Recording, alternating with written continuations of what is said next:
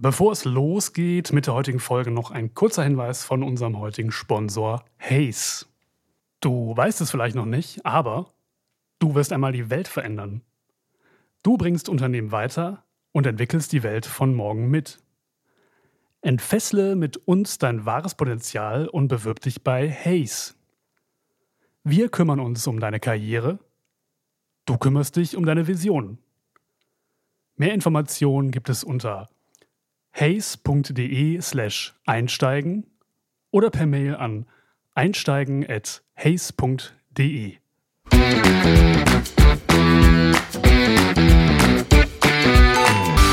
Hallo zusammen und herzlich willkommen zu einer neuen Ausgabe von Prototyp, dem Karriere-Podcast von Ingenieur.de und VDI Nachrichten. Mein Name ist Peter Sieben. Ja, und bevor es so richtig losgeht mit der, mit der heutigen Folge, noch ein kleiner Hinweis auf die Hannover Messe. Die startet nämlich am 30. Mai dieses Jahr und erstmals in dieser Pandemiezeit wieder mit, mit Menschen und vor Ort und äh, so ganz in echt. Und wir werden auch da sein ähm, auf dem VDI Nachrichten Job Hub. Da dreht sich dann alles um Karrierethemen. Es gibt individuelle Karriereberatung, Vorträge und äh, Diskussionsrunden. Und wir haben auch noch kostenfreie Tickets unter ingenieur.de slash Hannover Messe. Da schreiben wir auch noch was in die Show Notes unten drunter mit dem Link. Äh, und damit sind wir aber auch schon heute ganz nah am, äh, bei meinem heutigen Gast. Mir ist nämlich zugeschaltet die Eva Holden und sie ist Leiterin Personalentwicklung und Change bei der VDI GmbH und wird auf der Hannover Messe auch äh, sprechen, nämlich zum Thema unterschiedliche Generationen in Unternehmen. Und das ist auch ähm, das Thema, über das wir heute gemeinsam sprechen werden in dieser Podcast-Folge. Und damit schon mal herzlich willkommen, liebe Eva. Herzlichen Dank. Danke für die Einladung. Ja, Genau, ein Vortrag, ich habe es gerade erwähnt, ähm, der, der wird heißen äh, äh, Babyboomer Generation X, Y und Z, warum Generationenwissen eine Schlüsselkompetenz ist. Und was du damit meinst, da reden wir später auch nochmal ganz genau drüber. Ähm, aber vorab, es ist ja in der Tat so, das macht man sich ja manchmal nicht ganz klar, dass, dass diese in eigentlich jedem oder den meisten Unternehmen diese Generationen die ja teilweise sehr unterschiedlich ticken in der Tendenz, äh, alle zusammenarbeiten an einem Thema irgendwie, aber ganz unterschiedliche Karrierevorstellungen haben, vielleicht andere Ideen von Hierarchie oder auch ganz unterschiedliche Herangehensweisen an bestimmte Themen. Und äh, ja, ich glaube, wir werden heute darüber sprechen, wie wie das konfliktfrei gelingen kann, weil das, das können sich ja durchaus auch gewisse Reibereien ergeben oder so. Und wie man das vor allen Dingen aber auch gewinnbringend nutzen kann für alle, für das Unternehmen, für die Menschen, dass das alle da äh, zufrieden sind. Und ja, das ist so, so ein bisschen das Thema heute. Ne? Und glaube ich auch dein Thema in dem, in dem Vortrag. Ganz genau so ist das, ja, richtig. Super. Ähm, vielleicht muss man ganz kurz in zwei, drei Sätzen am Anfang mal kurz aufdröseln, äh, was genau meinen wir, wenn wir von, von Babyboomer und diesen Generationen mit den Buchstaben reden. Ne? Das hat sich so ein bisschen etabliert. Ähm, äh, wer ist da gemeint? Also Boomer, das sind so die, ist die Nachkriegsgeneration? Kann man das? Genau, das sind so grob umrissen, kannst du sagen, die Jahrgänge von 45 bis 65. Äh, jetzt muss man natürlich immer dazu sagen, das sind ja so Modelle, das heißt, das ist jetzt nicht total trennscharf. Also jemand, der jetzt 1966 geboren ist, ist jetzt auf gar keinen Fall Babyboomer, so ist es natürlich nicht, ähm, sondern das ist ja eher ein Modell, was so ein Stück weit abstrahieren soll. Und da sagt man eigentlich genau, Babyboomer sind so die Nachkriegsgeneration ähm, bis ungefähr 1965. Und damit sind die natürlich heute diejenigen, die im Arbeitsleben und in den Teams auch grundsätzlich ja die Ältesten sind, ne? oder mhm. teilweise sogar natürlich auch schon pensioniert sind oder kurz davor stehen. Ja. Ähm, genau, ja. Okay, und die anderen, also X ist dann diese Nachfolgegeneration. Ich verbinde das immer, immer so mit, mit so Grunge oder so, ne? Irgendwie die, die, die so in den 80ern äh, so, so sozialisiert sind. Äh, y, das ist jetzt so, also es wäre jetzt meine persönliche Generation, so äh, frühe 80er, ab 85 so ungefähr, ne? Und äh, ja, und die ganz Jungen ist dann jetzt die, die Generation Z, über die im Moment auch alle reden. Das sind jetzt die, die Menschen, die vielleicht gerade im, im Studium noch sind oder fertig sind mit der Berufsausbildung, was auch immer. Die sind so ab 2000, 99 so rumgeboren. Ne? Genau. Kannst du denn mal so ähm, vielleicht erklären, also wodurch diese, diese unterschiedlichen Generationen geprägt sind, wenn es jetzt auch um sowas wie, ähm, äh, weiß ich nicht, Vorstellung oder Verständnis von, von Arbeit geht? Worin unterscheiden die sich? Also es ist ja so, dass die Babyboomer ähm, durch die, vor allen Dingen durch die Nachkriegszeit natürlich äh, sehr stark geprägt sind, ähm, einfach von, von Hierarchien, von, von, von viel Müssen, von viel Arbeiten. Ne? Also da wurde ja damals äh, sozusagen das Land neu aufgebaut. Mhm. Ähm, das haben die ja voll mitbekommen. Und das heißt, da steht halt eben Arbeit immer mit einer ganz hohen Priorität ganz oben. Ähm, da sind auch Themen wie äh, Hierarchien und Regeln einfach grundsätzlich erstmal akzeptiert in der Regel. Also das ist zum Beispiel ein sehr großer Unterschied zu den Zettlern, ähm, die halt grundsätzlich grundsätzlich immer erstmal fragen, warum, während ein Babyboomer eigentlich immer eher als erstes mal fragt, okay, wohin soll ich? Also es ist eigentlich sehr stark ähm, eben einfach, äh, äh, Arbeit ist das Wichtigste. Ne? Da kommt ja auch dieser Schnaps her, Dienst ist Dienst und Schnaps ist Schnaps, hat meine Oma mhm. immer gesagt und kennst du sicherlich auch. Ähm, und halt eben auch ganz stark geprägt von einem sehr hohen Durchhaltevermögen. Also es ist eine Generation, die sich durchaus auch mit ähm, Umständen im Arbeitsleben zufrieden geben, die vielleicht jetzt nicht unbedingt optimal sind äh, für das Individuum. Ähm, aber da ist dann immer so, ja, ist halt wie es ist und da musst du jetzt mal durch. Das heißt, das sind vielleicht auch Menschen, die dazu neigen, sich gegebenenfalls auch zu überfordern. Also die dann Absolut, also definitiv. Also dadurch, dass halt eben die Arbeit äh, diese Priorität hat, hat natürlich alles andere eben keine Priorität. Und dazu gehören dann auch Dinge wie die eigene Gesundheit oder auch eben andere Themen. Klassiker ist ja dieses, ähm, ähm, die Arbeit geht so weit vor, dass ich eigentlich kaum mitbekommen habe, wie meine Kinder aufgewachsen sind. Mhm. Ähm, ne, das ist ja ein Thema, was man häufig dann in Gesprächen, ähm, also habe ich schon häufig erlebt, dass wenn dann ähm, diese Generation jetzt auch langsam so in die in Richtung Pension, Rentenalter geht, dass dann so kommt, naja, hm, irgendwie schon komisch, dass jetzt hier irgendwie die jungen Kollegen irgendwie Elternzeit haben, also gerade in den, bei den Männern halt, ne? Ja. Ähm, und äh, ich kann mich eigentlich gar nicht erinnern, wie meine Kinder so richtig aufgewachsen sind, weil wenn ich nach Hause gekommen bin, waren die in der Regel schon im Bett.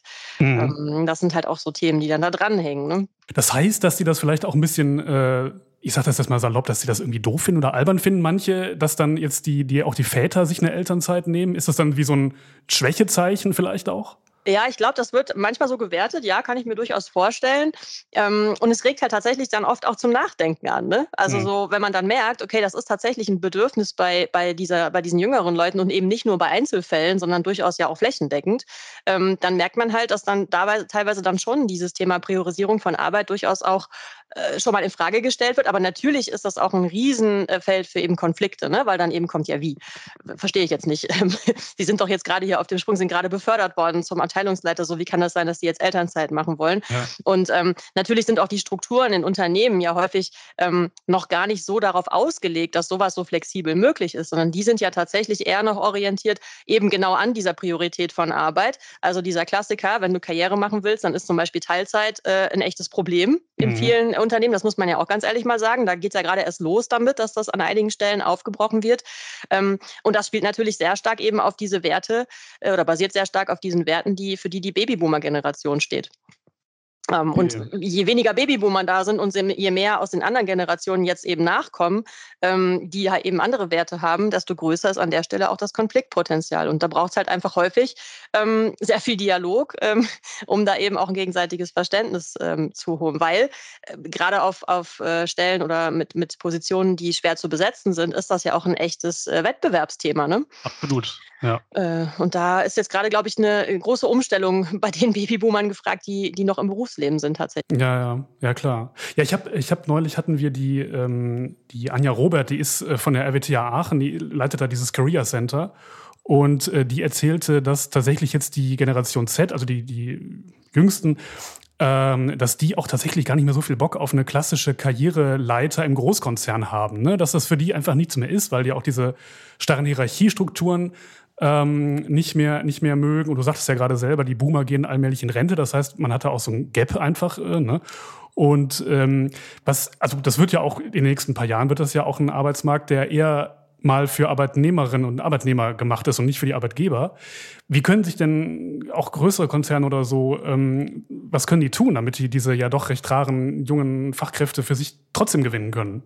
Ich glaube, das Wichtigste ist erstmal zu verstehen. Also ich glaube, dass deswegen habe ich den Vortrag auch überschrieben mit, äh, warum das eine Schlüsselkompetenz ist, dieses mhm. Generationenwissen. Ich glaube, der erste, der erste und wichtigste Schritt ist erstmal ein gegenseitiges Verständnis zu schaffen. Ne? Also natürlich A, erstmal im Unternehmen für die Bedürfnisse der jungen Generationen, die jetzt nachkommen, aber natürlich auch andersrum, weil ich sage mal so, die, die meisten wirklich auch Entscheiderpositionen heute sind ja noch besetzt mit Babyboomern oder Xlern, ja. ähm, ne? einfach altersbedingt. Und ich glaube, dieses gegenseitige Verständnis herzustellen und wenn ich jetzt aus Unternehmenssicht schaue, dann ähm, ist für mein Verständnis äh, eine der wichtigsten Aufgaben, wenn es darum geht, eben auch Talente äh, langfristig oder auch überhaupt äh, an das Unternehmen zu binden, zu verstehen, was ist denen denn wichtig?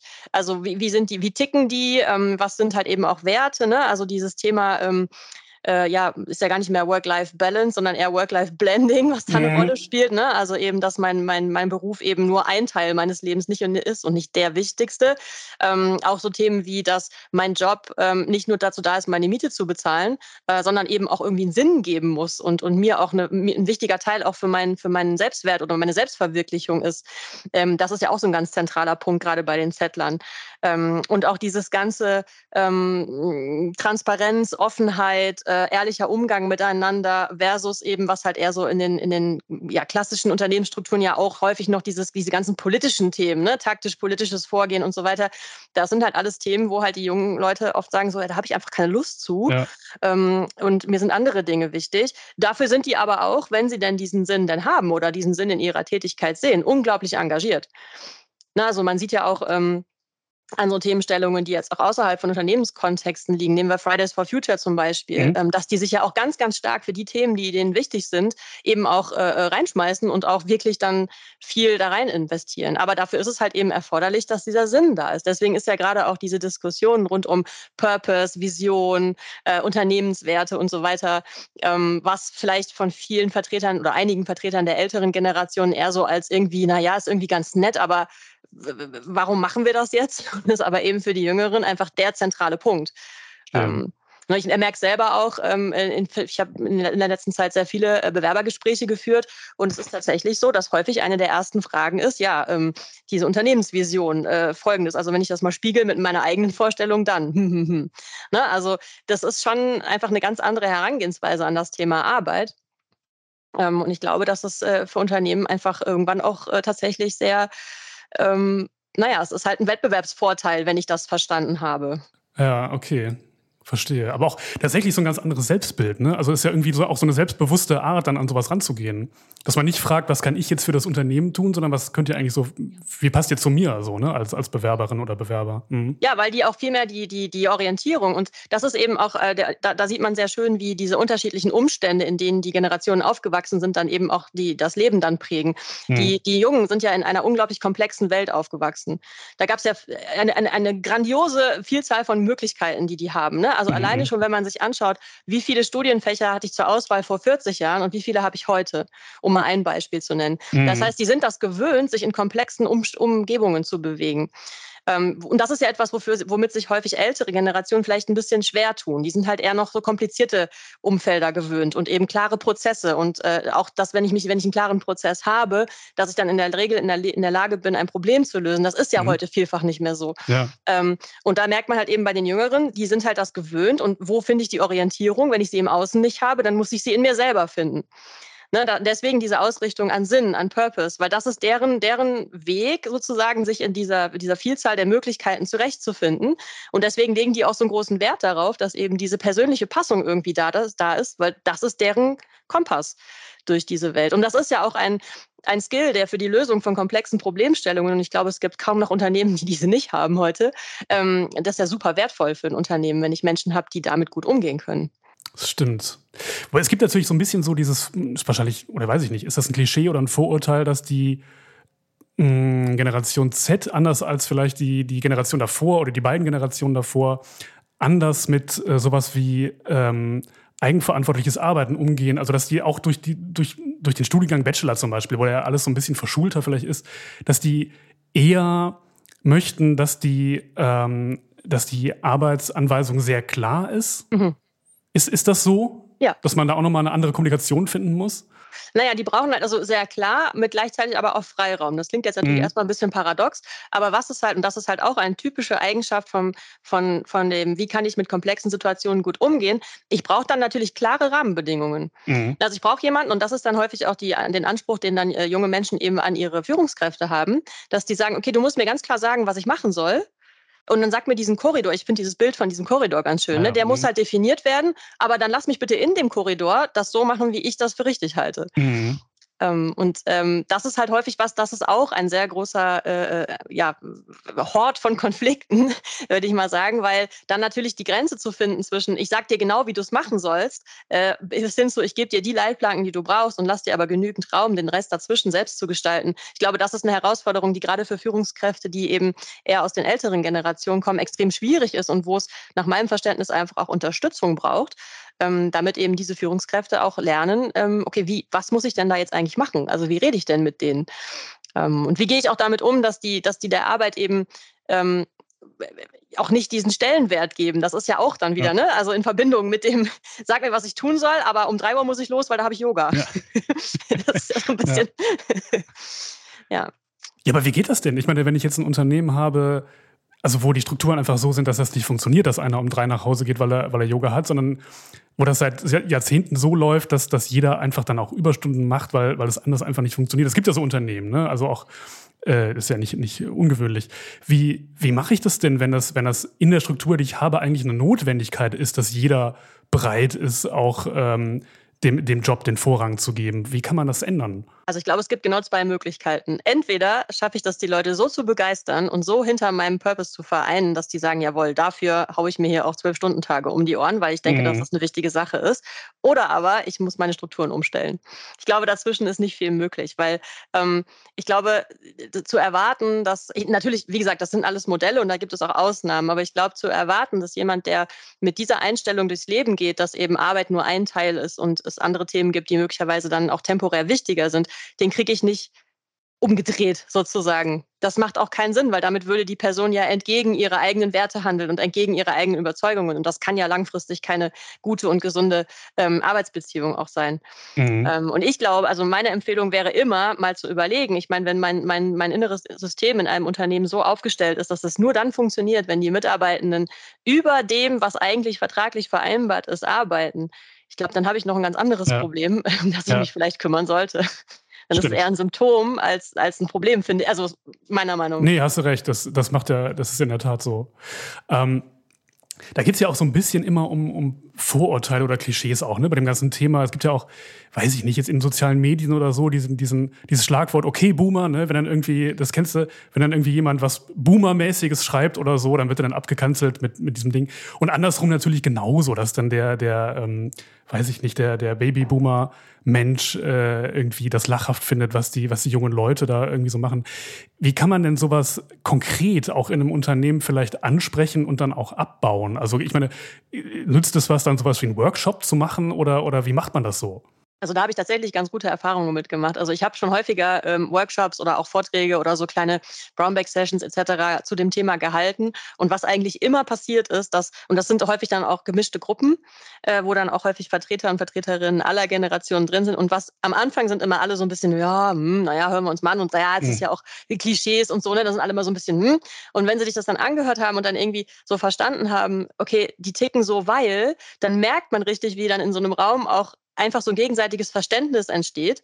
Und dann gehen die in der Regel sofort in den Dialog miteinander. Okay. Also ich habe es schon total oft erlebt, dass dann wirklich jemand hingegangen ist, du, letztens die Situation, hm, hm, hm. und dann fangen die an, das nochmal neu miteinander zu besprechen, kommen neu in den Dialog darüber. Und das ist eigentlich immer ganz schön zu sehen, wie sich dann meistens tatsächlich von selbst auf einmal die Dinge auflösen. Sicher. Ähm, deswegen, also das, was ich eingangs sagte, ich glaube, dieses, dieses, diese Vermittlung dieses Wissens, zumindest rudimentär, ist nach meinem Verständnis ein, ein Riesenbeitrag dazu, um dieses Problem ähm, zu lösen, tatsächlich. Mhm. Hast du denn, hast du da mal ein konkretes Beispiel für so ein klassisches Missverständnis zwischen Generationen, also was weiß ich, bei einem Teammeeting oder so, ähm, wo sowas einfach häufig auftritt, dass Leute so und so reagieren, weil sie das halt so verinnerlicht oder gelernt haben und das dann bei den anderen Generationsmitgliedern irgendwie komisch ankommt? Gibt es da irgendwie sowas? Ja, der Klassiker ist ja, ähm, wenn es ist ein schöner Sommertag, ne, irgendwie Freitag und äh, dann ist irgendwie für 15 Uhr ein Meeting im Team angesetzt und dann sagt irgendwie äh, der äh, 20-jährige äh, Bachelor-Absolvent, der irgendwie neu eingestellt ist, du, da kann ich aber nicht, da gehe ich ins Schwimmbad mit meinen mhm. Freunden. Sorry. Okay. so, und dann ist das für den einfach ganz normal, weil, aha, das Problem muss vielleicht nicht zwingend am Freitagnachmittag gelöst werden. Das können wir auch Montag noch machen, das Wetter ist toll, meine Freunde mhm. gehen ins Stadtbad, ich gehe da mit, ist da überhaupt kein Ding, können die anderen ja auch machen. Die anderen sitzen aber im Raum, äh, draußen scheint die Sonne und sagen sich, ja, was ist mit denen denn los? Wieso geht der ins Schwimmbad und wir sitzen hier, wir müssen das doch erst noch fertig machen. Okay. Das war doch die Vorgabe. Ist so ein Klassiker, ne? Ähm, wo man es ganz schön dran festmachen kann, ähm, da werde ich auch in meinem Vortrag auf der Messe nochmal drauf eingehen, ist so ein ganz einfaches Beispiel. Ähm, wenn eine Führungskraft in, in ein Team reingibt, sagt, so Leute, ihr springt jetzt um mal so ein ganz äh, abstraktes Beispiel zu nehmen. Ja, ja. Ne? dann fragt die, die Babyboomer-Generation in der Regel als erstes, okay, wie hoch und wie weit? Okay. Ne, sie sie haben halt, okay, die Führungskraft hat eine Ansage gemacht und sie wollen es so korrekt wie möglich ausführen. So. Die Generation X würde dann sagen, okay, irgendwie, ich habe ja auch irgendwie eine Eigenverantwortung, ich soll jetzt hier springen. Ich frage erstmal überhaupt, warum. Mhm. Ähm, ne? Also ich mache es auch nur, wenn es mir sinnvoll erscheint, die, die Antwort auf die Frage, warum. So, und die Generation Z würde dann möglicherweise sagen, okay, die Führungskraft hat gesagt, ich soll springen. Dann ist meine erste Frage, okay, springst du mit, dann komme ich auch. Okay, ja. Ne, weil auch da in dieses Thema ähm, ähm, Gemeinsamkeit, Augenhöhe, ne, Hierarchien sind gar keine, keine, keine, ähm, ja, sind eben keine Hierarchie im Sinne von unterschiedliche Stufen, sondern ein mhm. Miteinander. Ähm, und das sind natürlich dann an so eine Führungskraft, die dann springen gesagt hat, irgendwie drei sehr konträre Antworten auf diese Anforderungen, die sie ausgesprochen hat. Und dann muss man das halt erstmal ausbalancieren und dann äh, halt schauen, okay, wie kriege ich das jetzt übereinander?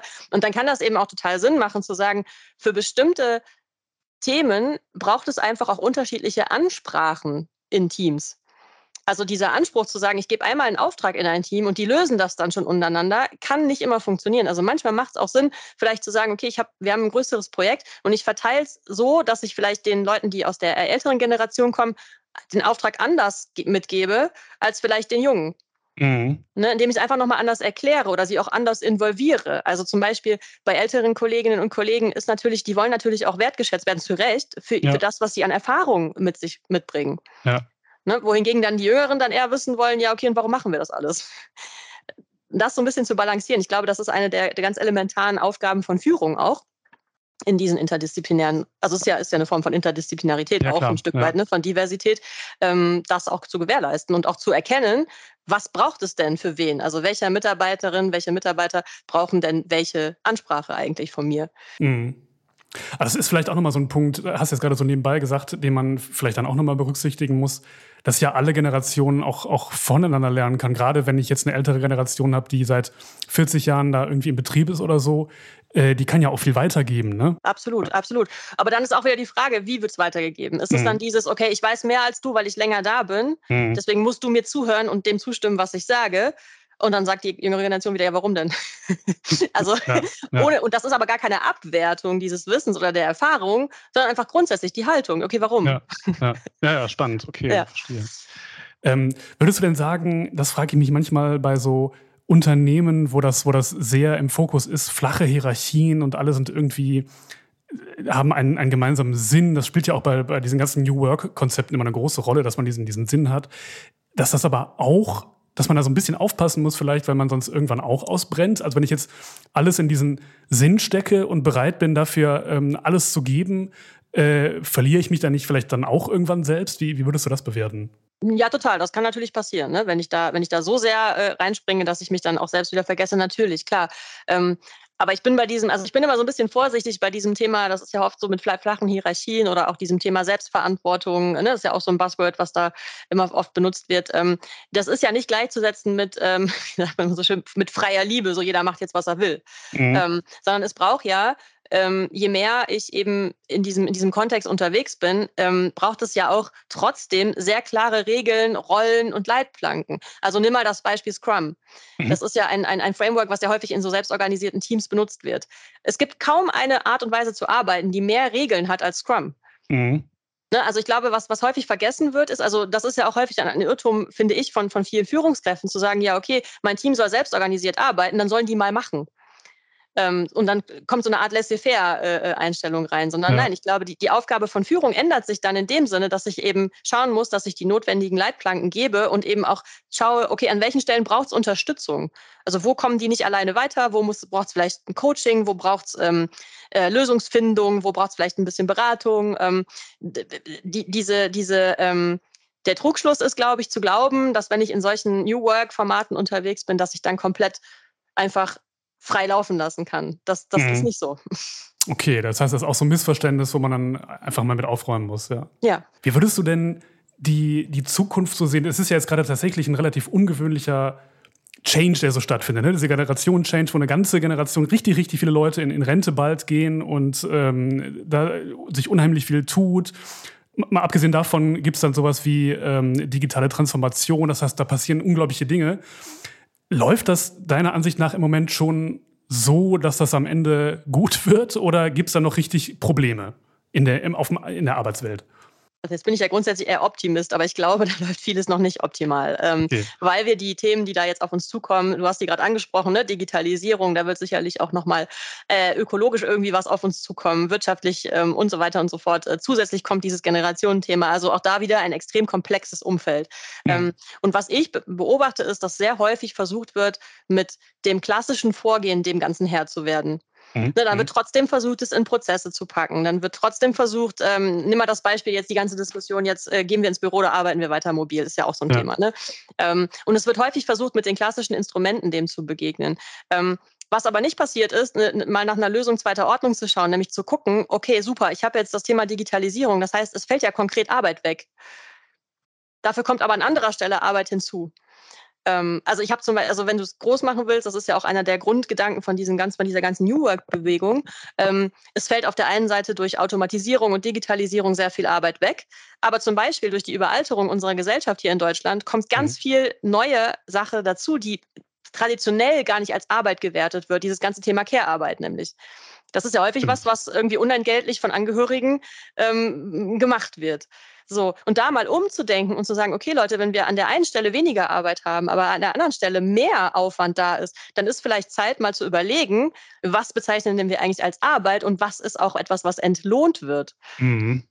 Und dann bist du halt gleich in so einem ganz großen Thema. Aber ich glaube, das fehlt einfach an vielen Stellen noch, dass man außerhalb dieser klassischen Kategorien anfängt zu denken, weil die gibt es einfach. Also die verschwinden ja so nach und nach.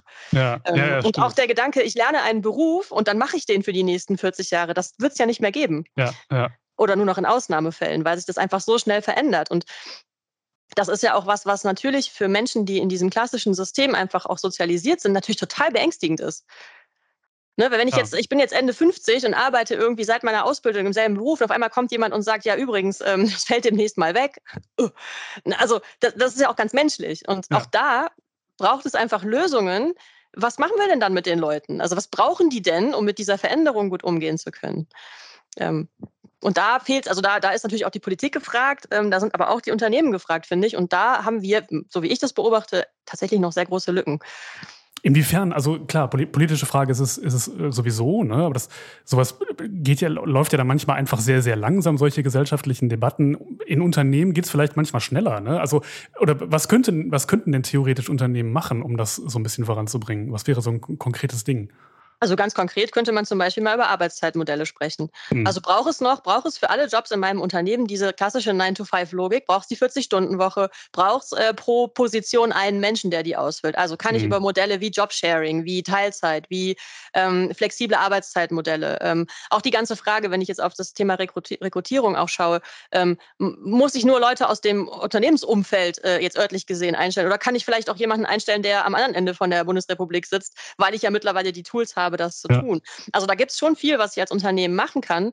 Ähm, oder auch die, die, Flexibilität, was ja viele Unternehmen jetzt in der Corona-Zeit ja auch tatsächlich gezeigt haben, ähm, bezüglich Kinderbetreuung. Mhm. Ähm, solche Themen. Also da kann ich als Unternehmen schon viel tun, richtig, absolut auch so gescherte Positionen, äh, auch in der, in der Führungsposition, ne? dass man sich so einen Chefposten mal teilt einfach. Ne? Da gibt es ja mittlerweile tolle Beispiele, äh, wo das auch auf, auf sehr hohen äh, Hierarchieebenen hervorragend funktioniert. Ja. Ähm, und da einfach auch vielleicht mal zuzuhören und die Leute, die das schon machen, mal zu fragen, sag mal, wie läuft denn das eigentlich bei euch? Ähm, wie kriegt ihr das hin, dass ihr euch so einen, so einen Vorstandsposten da möglicherweise ähm, teilt? Und da kann man einfach viel von lernen. Und was man, glaube ich, verstehen muss, ist, es gibt dafür ja keine Blaupausen. Das ist ja immer sehr individuell. Ähm, und sich dann auch die Mühe zu machen und die Zeit Zeit zu nehmen. Und das ist ja auch so ein Faktor, ne? sich einfach auch als in der Unternehmensführung die Zeit zu nehmen, sich mit diesen Themen zu beschäftigen und mal zu überlegen, wie kann das gehen. Ähm, das wird sich, das ist sicherlich äh, äh ein sehr guter Weg, dem zu begegnen. Okay, ja, zuhören und fragen und lernen, das ist ein super Schlusswort eigentlich. Ähm, Eva, ja, vielen lieben Dank für das Gespräch, das war sehr spannend und äh, ja, wer dann, wer dann noch mehr einsteigen möchte, du bist auf der Hannover Messe am 30. oder am 31.? Am Montag. 30. Da wirst du dann nochmal noch mal tiefer in das Thema einsteigen. Und äh, ja, vielen lieben Dank. Noch ein paar Infos dazu gibt es in den Show Notes. Und dann auch lieben Dank an die Zuhörerinnen und Zuhörer fürs äh, Einschalten. Und ja, ich hoffe, dir hat es auch Spaß gemacht, ein bisschen das Gespräch. Ja, vielen Dank dafür. Bis dahin. Tschüss. Danke, ciao.